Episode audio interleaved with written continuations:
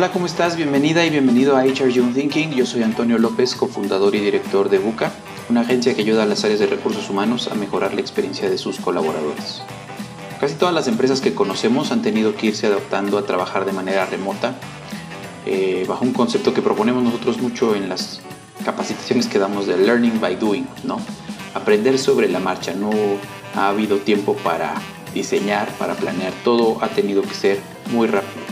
Y esto hace que, toda esta transición hacia lo digital y hacia lo remoto haya sido de manera poco intencional y adaptándose rápidamente a lo que representa la nueva normalidad. De eso y de otras cosas hablaremos hoy en HR Young Thinking.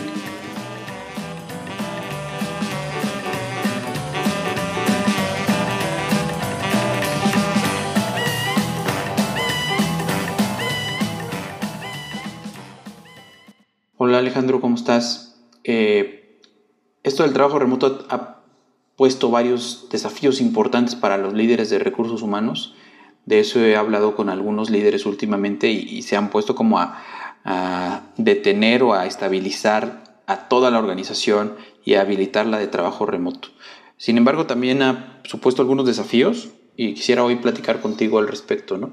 El primero es el tema de las videollamadas, que es un tema como muy recurrente ahora que todo es remoto la solución que han tenido muchos equipos es la de trabajar eh, pues todo el día a través de reuniones de Zoom. Ayer platicaba con un líder del área de beneficios en Latinoamérica de una empresa muy grande y me decía que al día pasa seis horas en Zoom. Entonces la Zoom fatigue está más alta que nunca. Eh, ¿Tú por qué piensas que se da esto y cómo podríamos resolverlo? Hola, sí.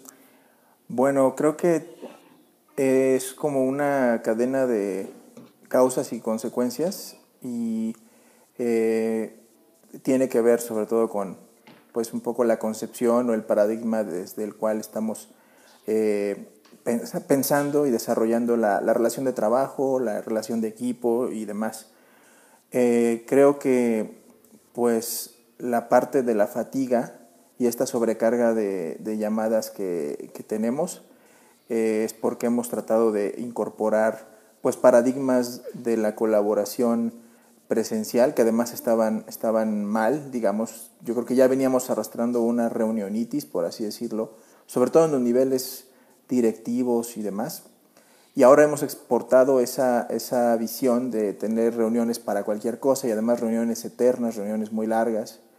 Eh, eh, las típicas reuniones que pudieron haber sido un mail, ahora lo hemos exportado a lo virtual y además lo hemos mandado a todos los escalafones, digamos, de la, de la organización. Ahora ya no solo tienen eh, Zoom fatigue o reunionitis eh, los niveles directivos, gerenciales y demás, sino que pues prácticamente se extiende a otros niveles más operativos. Y eso, bueno, pues es, es algo que está, y lo hemos dicho otras veces, está anclado en una relación pues más bien de desconfianza. O sea, como yo, como yo no confío en que las personas realmente están trabajando, este, necesito estarlos viendo y demás.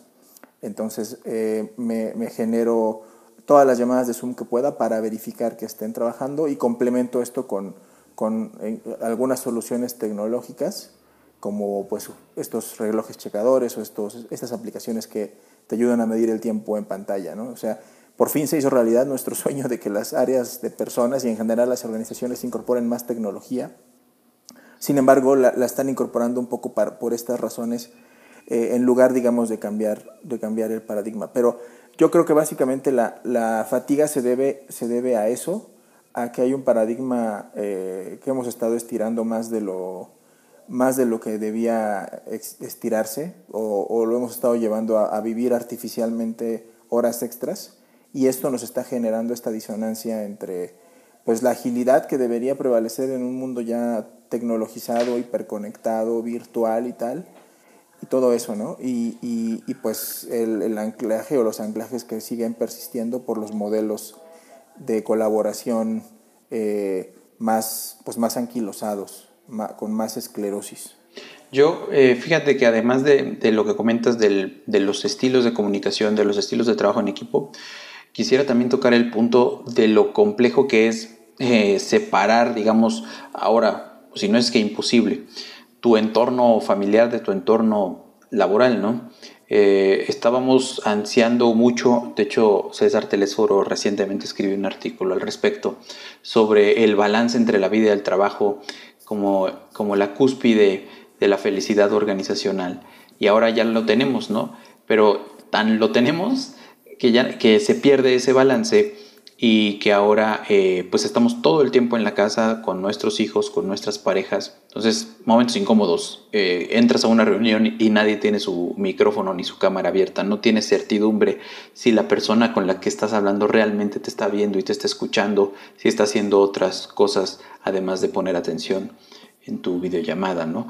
Cuando estás queriendo tener una conversación o estás en un webinar, nos ha pasado, y entra algún ruido externo del perro, del vecino, del camión de la basura, del señor del fierro viejo.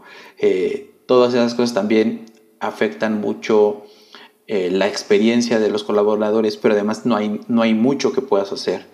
Eh, cuando estás vestido inapropiadamente porque pues estás en tu casa, ¿no? Y así lo entendías y de repente te piden que, que, abras la cámara. Nos ha pasado en algunas sesiones cuando pedimos que a los participantes que abran la cámara y que como la mitad no lo hace pues porque están en sus casas y, de, y, la otra mitad que sí lo hace, algunos pues este, o tienen, no tienen ropa o están despeinados y pues lo hacen por buena onda, pero también esa invasión de la privacidad en la que ahora se ha convertido el trabajo, el trabajo desde casa.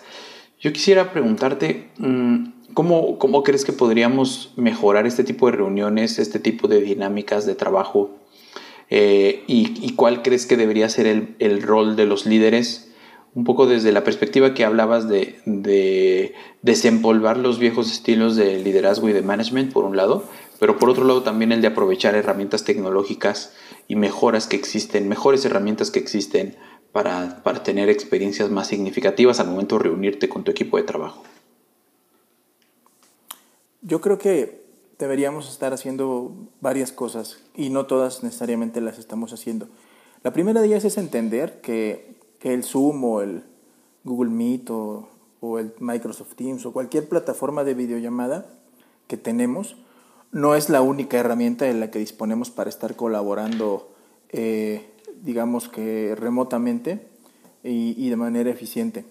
Eh, Zoom o, estas herramientas que he mencionado, y seguramente bueno, hay algunas más, este, eh, son herramientas que lo que te permiten es tener una comunicación en directo, como esta que estamos teniendo, así de manera como, como muy bidireccional y, y, a lo mejor son óptimas para el desarrollo de algunos procesos de toma de decisión, de, de, a lo mejor compartir opiniones sobre, sobre algún punto que requiera de verdad ser como ser como atendido con, con, urgencia y en esta modalidad que quizás sea lo más parecido a como teníamos una reunión presencial o como solemos tener una reunión presencial.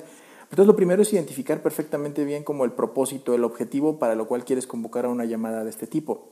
Eh, y una vez que hayas identificado el propósito, una cosa que, que en Buca decimos mucho es, debes estructurar tu reunión de tal forma que sea muy difícil salirse del plan, eh, y, además que siempre te garantice resultados. Más que una reunión debes hacer un workshop, un taller de toma de decisión en donde presentas a lo mejor el punto que se va a tratar, estableces algún mecanismo para recabar las opiniones y algún mecanismo para, para ponderar esas, opiniones y tomar alguna decisión y, y, sales de esa reunión con un producto, quiero decir, esto, esto suena a lo mejor como demasiado como fábrica, ¿no? Pero sales con un resultado muy, este, muy claro y muy concreto, este, que, que pues, entonces te permite saber si la reunión fue exitosa. Si la reunión es porque tú le quieres comunicar a, tus colaboradores, este, no sé, por ejemplo, qué medidas se van a adoptar para cuando empiece el regreso a las oficinas y cuáles van a ser los controles de seguridad y, y, ese tipo de, de, información que claramente es muy valiosa. Eh, yo creo que no es necesario que tengas a tus colaboradores una hora escuchándote hablar, creo que es algo que también lo hemos dicho, puedes perfectamente grabar un video, grabar un mensaje de audio, escribir un correo, mandarles una presentación y que la revisen, ¿no? Hay un montón de herramientas que también nos sirven para ir compartiendo información de manera este, un poco más asíncrona, como Slack, como Trello, por ejemplo, en donde eh, también es colaborativo y también puedes colaborar, de hecho, de manera simultánea sin necesidad de estar eh, en el entorno de la videollamada, por ejemplo. Entonces, eh, la segunda cosa es esa, es activa otro tipo de, activa otro tipo de, de herramientas que te permitan un poco el mismo resultado, seguir colaborando, pero que te puedan sustituir el tema de las reuniones y eso también de alguna manera te, te baja bastante el estrés.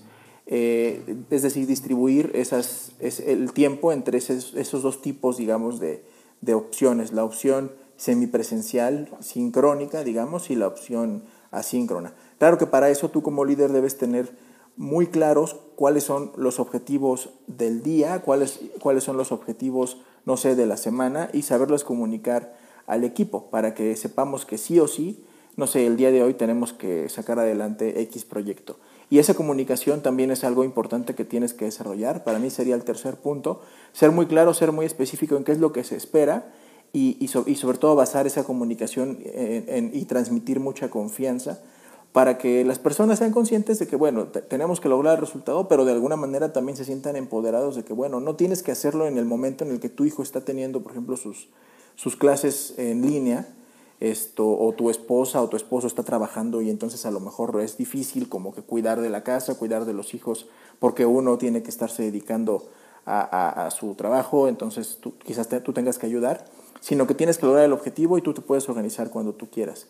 Y, sobre todo, ya el último punto que yo tocaría, que es algo como mucho más soft, pero creo que es muy importante, creo que como líderes de equipos también debemos predicar con el ejemplo. O sea, ¿a qué me refiero? Me ha tocado estar en algunas reuniones donde, no sé, el líder exige que la cámara esté encendida, pero el propio líder la tiene apagada.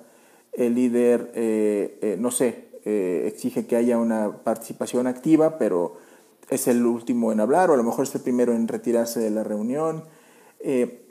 O sea, como que, pues toda esa congruencia eh, creo que es importante. Como tú dices, hemos estado aprendiendo a través del hacer y como líderes también nos ha tocado a lo mejor vivir en carne propia las dificultades de, de, este, de, de bueno, que, que, entraña toda esta situación, ¿no? De, de, irnos hacia lo virtual sin tener la preparación así como que todo al 100% listo. Entonces, yo creo que es muy importante que no, que no exijas cosas que tú mismo no estarías como como dispuesto o en condiciones de hacer al 100%. Y creo que ese es un buen criterio como para empezar a diseñar cuál va a ser la experiencia de colaboración de tu equipo de manera remota, ¿no?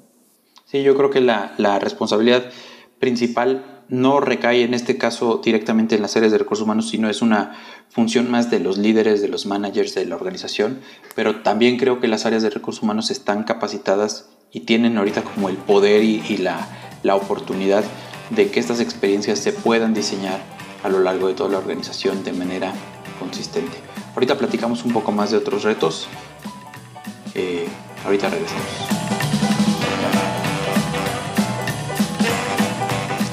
En HR Young Thinking creemos en la experiencia del empleado como un modelo empoderador de las personas. En Buca también lo hacemos. Hicimos por eso un curso sobre Employee Experience al que puedes acceder gratuitamente registrándote en la página www.buca.mx diagonal curso.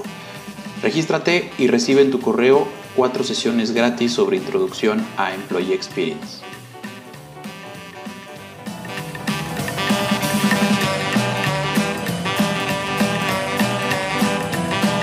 Ale, otro de los temas importantes eh, que, que, hemos visto en las últimas semanas o meses respecto de la experiencia del empleado ahora en trabajos remotos con, con algunos clientes, con algunos colegas y amigos, es la importancia del espacio físico. Recientemente tú y yo reflexionábamos sobre eh, qué tanto habría cambiado el porcentaje de este ambiente, ¿no? Eh, pensando en el modelo de Jacob Morgan, eh, de los tres ambientes de la experiencia del empleado, que decía que el 30% de la importancia de la experiencia del empleado se lo llevaba el espacio físico y que fuera un espacio físico agradable, en donde pudiera celebrar la pertenencia a la organización, en donde se reflejaran los valores de la organización y en donde tuvieras esta flexibilidad para colaborar de distintas formas, ya sea en lo individual, en lo colectivo, en salas uno a uno. Eh, y, entonces decíamos, bueno, pues es que pareciera que esa era está por terminar o terminó. Sin embargo, por el otro lado empieza una era en donde el espacio físico sigue importando y, nos fuimos a nuestras casas en marzo, abril, con lo que teníamos, ¿no? Una laptop, ahí alguien agarró de su escritorio una lámpara, unas plumas, un cuaderno y se fue a su casa. Eh, pero pues ya pasaron varios meses y muchos siguen trabajando desde el comedor, muchos siguen trabajando en una pequeña mesa que tenían, en, en, algún caso pues tendrán algún escritorio, alguna oficina habilitada, pero vaya, el reto sigue siendo que el espacio físico importa. Y a pesar de que algunas empresas han hecho un esfuerzo importante por apoyar a los colaboradores con paquetes de mobiliario, con monitores, eh, mejorando tal vez su conectividad a Internet para que tengan un ancho de banda más decente. Todavía persisten algunos, porque tienen que persistir, porque las casas por excelencia no están construidas para, para contar con un espacio físico tan adecuado como el que sí lo están eh, las oficinas. ¿no? ¿Tú qué perspectiva, primero, qué perspectiva tienes de, de la importancia de este espacio físico y sobre qué podrían hacer las empresas? ¿no? Sí, cuando revisábamos, eh, por ejemplo, este modelo que tú dices de Jacob Morgan, que, habla de experiencia del empleado como la, integración de, estas tres, de estos tres ambientes, ¿no? el físico, en primer lugar, el tecnológico y el, y el cultural. Eh, y claro, pues siempre en condiciones de normalidad, en el statu quo anterior ¿no? al inicio de la pandemia. Eh, pues la forma en la que se pensaba el espacio físico eh, era como quizás el, aspecto más tangible, a lo mejor hasta cierto punto, y para algunas empresas sobre todo, a lo mejor hasta el aspecto más frívolo, eh, porque bueno, se, esmeraba en, diseñar una cuestión como muy, digamos que muy cosmética, muy bonita, esto, que claro que bueno, sabemos que tiene un impacto en la, en la experiencia del empleado y demás. Eh, pero yo creo que ahora la experiencia de, respecto del espacio físico para todas las personas que seguimos trabajando en casa se ha vuelto sumamente crítica por las razones que tú, que tú mencionas. Eh, eh, desde la ubicación donde estás, digamos que físicamente dentro de tu casa, eh, pues evidentemente el tamaño y el número de personas que viven ahí, las cuestiones que tienen que ver con, con el ancho de banda que tienes a tu disposición, si te puedes o no te puedes alejar tanto del modem. Eh, yo creo que hay como, o sea, es decir, la primera, mi primera eh, reflexión es que el, espacio físico ha adquirido una, un, un, carácter como bastante más crítico ahora que paradójicamente no estamos cohabitando el mismo espacio físico como, como, como miembros de una organización, eh, sino que pues cada, cada, quien está trabajando a lo mejor desde, desde su casa. creo que muchas de las, mucha de la prisa que corren muchas empresas en estos momentos, estamos hablando de mediados de agosto, cuando se está grabando este episodio, por regresar al espacio físico, en buena medida tiene que ver con eso. Y creo que también mucha prisa que, o sea, digamos que no es excepcional, ¿no? O sea, hay muchos colaboradores que también desearían regresar a sus, a sus oficinas porque sienten que ahí tienen mejores condiciones para laborar. Sí. Y eso a lo mejor en sus casas tampoco las tienen. Entonces el espacio físico claro que importa. Yo creo que hay como, una, hay, como, hay como fases de esto. La primera es esta que tú describiste muy bien, como una fase muy reactiva en la que las personas pues simplemente tal cual, o sea, nos dijeron ya no podemos estar en la oficina porque hay un virus y eso está matando gente y, y, y si nos contagiamos nos podemos morir, entonces cada quien guardes en su casa y se fue como con lo opuesto, ¿no? O sea, tal cual. Y, eso, y fue una fase como súper reactiva en donde hubo, hubo que, que pues que digamos que, que, hacer lo que se pudiera con lo que se tenía. Después, creo que ha empezado ahora una fase un poco más intencional, como tú dices, ejemplos como el de Google, ¿no? que dijo, bueno, ya, si, si no quieres regresar, no regresas y toma mil dólares para que acondiciones una habitación en tu casa y lo, y lo ocupes para lo que tú quieras. Este, hay otras empresas, ¿no? como, como Creana, que es una empresa amiga, amiga nuestra, además que, que, que hace un trabajo formidable en temas de educación y que empezó a enviar kits a sus colaboradores con, con algunas piezas, eh, digamos que para trabajo remoto que puedan ser útiles, ¿no? ya desde una silla hasta un, hasta un soporte para la computadora, cosas para iluminación y demás, que, que puedan hacer un poco más amigable la habilitación de tu espacio físico. Este, no todas las empresas tienen esta posibilidad, pero creo que ahora muchas empresas están buscando un poco cómo, cómo volver el espacio físico en las casas un, un, lugar, un espacio más adecuado para poder trabajar. Yo creo que finalmente habrá una, una tendencia este, que, que, será, digamos que más a futuro, todavía más intencional, Eh, estaba leyendo el otro día cómo los proyectos inmobiliarios ahora, desarrollos nuevos, sobre todo en ciudades europeas, ya integran como parte de las amenities en, en, el lugar en donde vas a tener tu departamento algunos espacios de cowork, ¿no? Para que bajes las escaleras y puedas tener ahí un espacio donde trabajar para la compañía para la que trabajas y demás.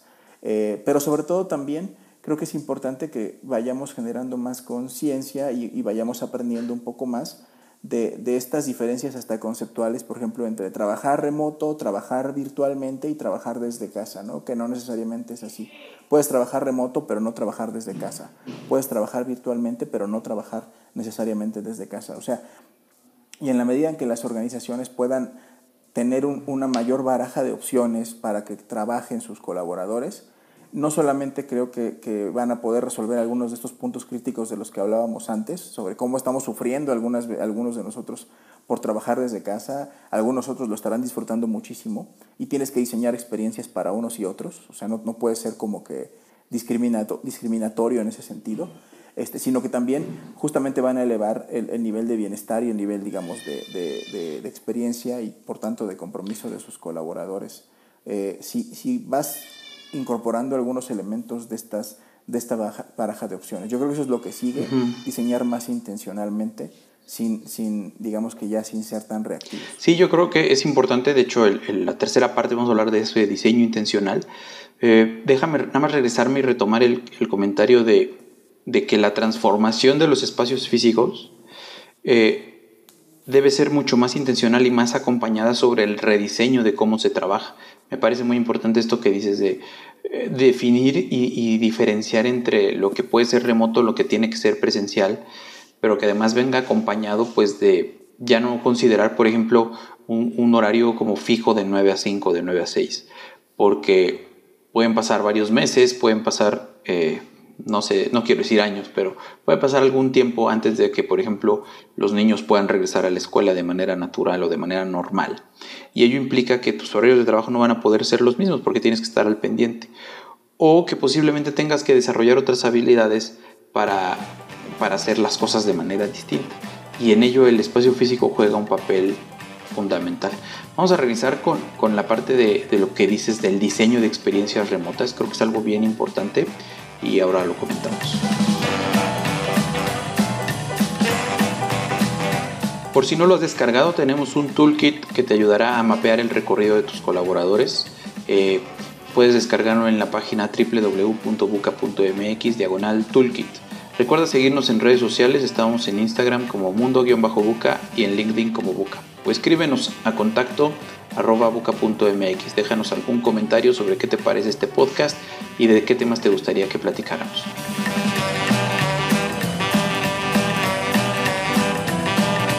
Finalmente, Ale, otra cosa que hemos visto en estos días, que, que empezaba así el episodio de hoy, es la gran capacidad que han tenido las áreas de recursos humanos de irse adaptando a las necesidades de la empresa, de los colaboradores y del entorno.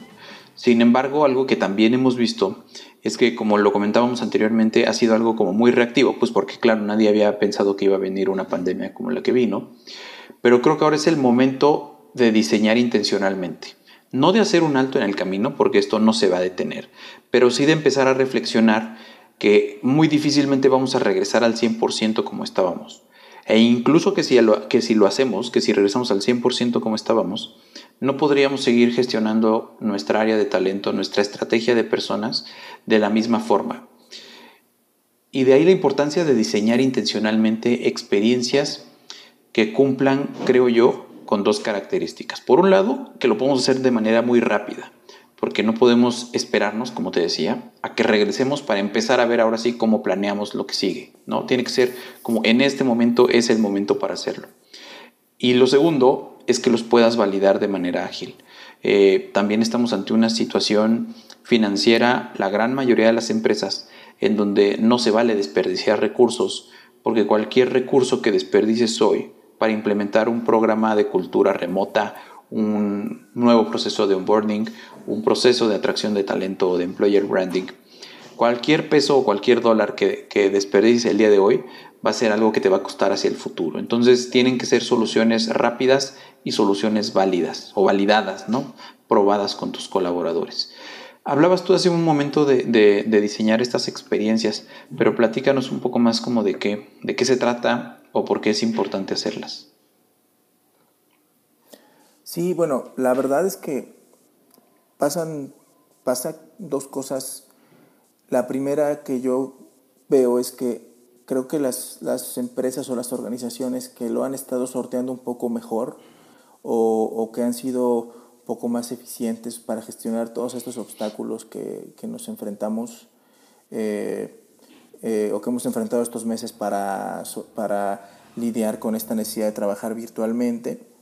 Eh, son, son aquellas empresas que ya de, con, con tiempo, de, digamos que con antelación, eh, desde meses o años antes, han, han, sido por lo menos conscientes o de hecho ya venían trabajando en un enfoque pues más centrado en las personas y más con miras a, a estos, a estos mindsets de agilidad, de transformación, de confianza que, que son propios de un mundo eh, que, está, que estaba tendiendo desde hace ya varios años hacia lo remoto, hacia lo flexible, o sea, porque eso finalmente pues es una tendencia histórica que se ha visto acelerada ahorita por una cuestión pues más accidental, que es el, es el tema del coronavirus.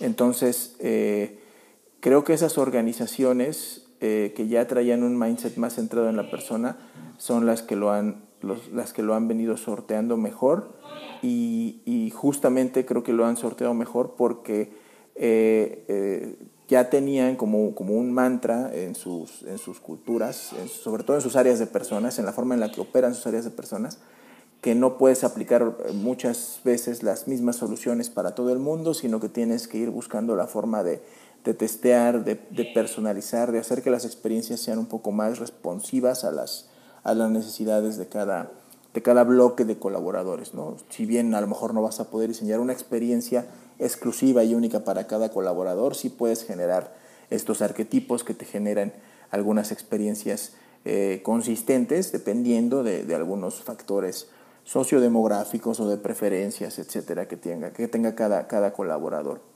o que tengan grupos de colaboradores en común. Eh, yo creo que eso es una, es una cuestión que es, que es eh, innegable. Y lo segundo que yo veo es, es cierto, o sea, por un lado, se tiene que economizar, se tienen que optimizar las balas, ¿no? Eh, también es cierto que mucho de esto, de, la experiencia de los colaboradores en estos tiempos, pues sobre todo, sobre todo es, es, muy, es mucho más cierto ahora, no depende de las áreas de personas, sino de los líderes, pero las áreas de personas sí que tenemos esta responsabilidad de comunicar eh, cultura, de, de recabar todas estas experiencias, tanto de los líderes como de los colaboradores, y, y, de ver de qué manera las podemos articular en respuestas consistentes. Y es cierto también que no, a veces no, no, no habrá presupuesto para eh, darle mil dólares a cada colaborador, o sea, eso sería buenísimo, darle mil, dos mil dólares, pero no siempre va a alcanzar. Eh, yo creo que es importante sobre todo empezar con lo más simple. ¿Y qué es lo más simple? Bueno, pues revisar ese tipo de, de paradigmas de los que hablábamos al principio. O sea, de verdad es imprescindible eh, establecer un horario así de fijo y así de cerrado, o sea, digamos que de 8 a 6 de la tarde, ¿cuánto cuesta revisar eso? O sea, ¿cuánto cuesta revisar la factibilidad, por ejemplo, de, flexibilizar los horarios eh, para que las personas puedan organizarse un poco mejor y, más bien fijarse en, el, en el progreso, en el avance, en los objetivos que se vayan cumpliendo, más que en la rigidez del horario? ¿Qué tanto puedes flexibilizar el, el, no estar convocando a seis horas de reuniones al día, sino a lo mejor pues, enfocarte con un sprint de media hora o un sprint de una hora este, una vez a la semana o dos veces a la semana? Eh, y, eh, eh, enfocarte más bien en el trabajo que se tiene que hacer y en qué indicadores vas a utilizar para evaluar que ese trabajo se realizó, etcétera, etcétera. De verdad es, es caro o de verdad no se puede, por ejemplo, llevar llevar a cabo un proceso como de levantamiento de información, de comunicación con los colaboradores para saber cómo están viviendo ellos la situación de trabajar desde casa, cuáles son las barreras que pueden identificar, por ejemplo, para un eventual regreso a las oficinas o no, o sea, a lo mejor vas a tener trabajadores que van a ser la primera línea para en levantar la mano para decir yo ya quiero regresar a la oficina, o sea, pero ¿cómo lo están viviendo? ¿Cómo, cómo, cómo, cómo se imaginan que pueden estar viviendo el futuro? Yo creo que cualquiera de estas soluciones que tengan que ver un poco con la flexibilización o conocer qué es lo que piensan los colaboradores. Son soluciones que son mucho más baratas porque lo puedes, lo puedes implementar con, con elementos casi que, gratuitos, dependiendo también del tamaño de las organizaciones. Pero son mucho más baratas por lo menos para conocer y para poder ir teniendo elementos sobre qué es lo que tienes que, empezar a intervenir con, con más urgencia. Eh, y seguramente es mucho más fácil eso que, destinar ahí sí a lo mejor una partida de presupuesto para decir, bueno, le voy a dar laptops a todo el mundo o, o voy, a, voy a contratarles paquetes de internet mejores. O sea, yo creo que eso tal vez ni siquiera sea necesario si, si tú conoces mejor, eh, a, digamos, que cuál es la, realidad de las personas que colaboran contigo, ¿no? Totalmente, totalmente. Y es que algo de lo que hablamos mucho es que, por ejemplo, muchas empresas se desgastan, eh, gastan mucho tiempo, muchos recursos en entender realmente la, el comportamiento de los consumidores, el comportamiento de los usuarios y optimizan el ciclo de la experiencia del comportamiento del usuario o del consumidor. Y es algo que tenemos que empezar a hacer más en las áreas de recursos humanos. El modelo de Employee Experience básicamente está sustentado en eso, en tratar de entender mejor a la audiencia y diseñar. O sea, la importancia es el diseño de esas experiencias para que después las puedas desplegar de manera mucho más significativa y mucho más rápida, ¿no? con, un, con un impacto mayor. Eh, para eso existen como varias metodologías. Obviamente nosotros nos gusta mucho hablar de esto porque una de las, de las metodologías que proponemos es el Sprint HR, que es un proceso de una semana para innovar, para transformar tu área de recursos humanos y para validar soluciones eh, con tus colaboradores antes de gastar una fortuna en implementarlas, antes de desgastarte mucho tiempo. Entonces, pues eh, muchas gracias por, por habernos acompañado el día de hoy. Gracias, Ale. No sé si tengas algún comentario final antes de cerrar el episodio. Nada, solamente que, bueno, hacer la invitación a que, a que nos sigan en las redes eh, y que, pues, digamos que todos estos recursos, que se acerquen, mejor dicho, a todos estos recursos que, que hemos generado nosotros, pero que también han generado pues, muchas personas que se dedican al estudio de justamente de las, de las áreas de personas en las organizaciones y que pueden ayudar eh, a implementar procesos de innovación más ágiles y muy sencillos. No, no nos compliquemos con el tema de que innovar es como solo para ciertas empresas o, o que es muy tardado, que es muy difícil o que tiene que salir de áreas este, es profeso diseñadas para ello. Yo creo que las áreas de, de, personas, como lo hemos dicho, se tienen que volver departamentos de innovación, pero tenemos que hacerlo fácil, tenemos que hacerlo rápido y, tenemos, y sobre todo tenemos que hacerlo consistente para que sea efectivo. Totalmente, pues muchas gracias. Nos vemos la próxima semana. Yo soy Antonio López. La música que escuchan es de los Highball Daddies. El podcast es producido por Alejandro López, quien me acompañó el día de hoy también. Por favor, déjenos algún comentario en cualquier plataforma en donde lo estén escuchando este, este episodio. Déjenos una evaluación en Apple Podcast porque eso ayuda a nuevas personas a encontrar el show. Y nos escuchamos la próxima semana. Bye.